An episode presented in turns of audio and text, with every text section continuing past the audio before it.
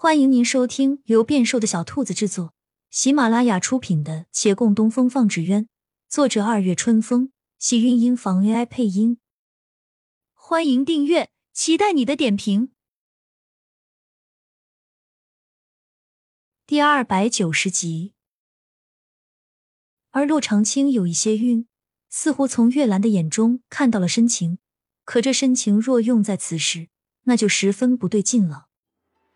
他笃定月兰不知真相，茫然松开手，左右一瞥，看周遭人异样眼光，更是羞愧，当即不再说，跺跺脚往前走去。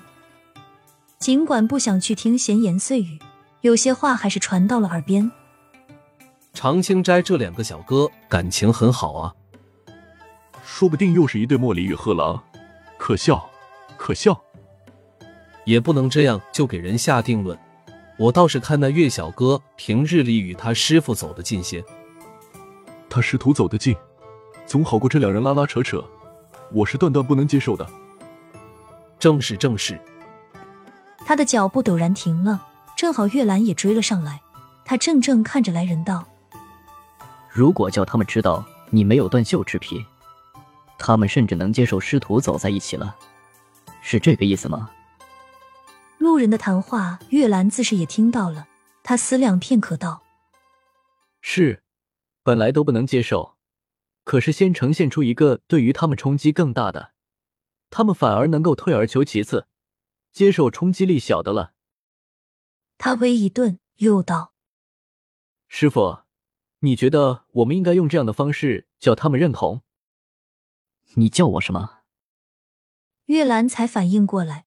不好意思的笑了下，师傅，对不起，我早知道是你，方才那些话都是逗你的，你没有喝醉酒，也没得罪过赵姑娘，放心。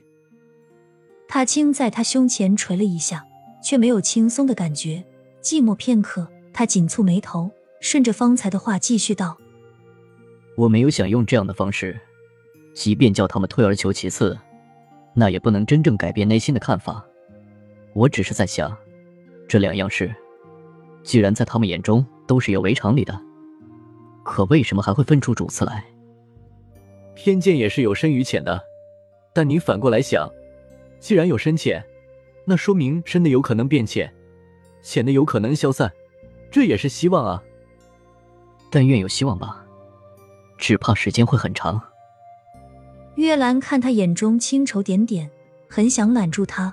他克制住没动手，然而心内涟漪又起，温声道：“可我不想等那么久。管那些人接受不接受，跟他们有半文钱关系吗？”洛长青看他：“你有话要说吗？”“是，这话不能再叫你说，我应该。”他握握拳，脑子里有一瞬间闪过些思量。这是终身大事，就在大街上讲合适吗？是不是应该选一个圆月当空、花香袭人的佳境来表述？还应该有所准备，钗环罗上，珠宝玉器，满院纷飞的落花，悠扬婉转的乐曲，这些眼下都没有啊。而且他眼前看到的还是孟寻的脸，对着这样的脸，用所有的深情如许来道一声“你可以嫁我吗”，有一点点别扭。但他很快就打消了这些迟疑，还是决定快刀斩乱麻，莫要再生变故才是。至于其他的，后面再补上吧。他按着面前人的肩，深吸口气。我想对你说，等一下。洛长青忽而打断，他仰头叹了一叹，就知道他正是表露心迹，每一次顺利的都要习惯了。他收回手。很快就恢复恭敬的表情。怎么了，师傅？什么不能叫我说？早上阿寻还是对你胡言乱语了什么吗？他淡定的、耐心的解释。真没有，你都说了他是胡言乱语，何况我又已知晓你们的身份，我只当是他，说什么也不会在意的。说到此，方才有个疑问，他又想起了。即便他说了些什么话，你很怕吗？洛长青毫不犹豫的点头。怕。啊！他的神色一变，原来他其实是没有更进一步的打算吗？那么刚才的话，是不是该感叹幸好没说出来？但没有庆幸之感，他已决定了。要是他当真没这个想法，那他就过一阵子再来问。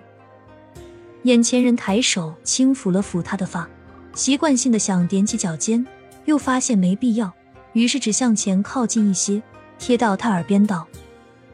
有些话只能我与你说，有些事只能我与你做。我的心与人需一并参与，不允许只到场一半，这样我觉得亏了。他一怔，眉眼舒展，心念生动，恨不得要再把话说出。果不其然，又一次被打断。那小厮折了回来，瞪大眼睛看着深情互望的两人，顾着面子一直没叨扰他们，可眼看不早了。他还是得完成自己的任务。他凑到旁边，轻咳了几声。那两人回过神来，终于想起了正事。算了，先去红渊坊吧。亲亲小耳朵们，本集精彩内容就到这里了，下集更精彩，记得关注、点赞、收藏三连哦！爱你。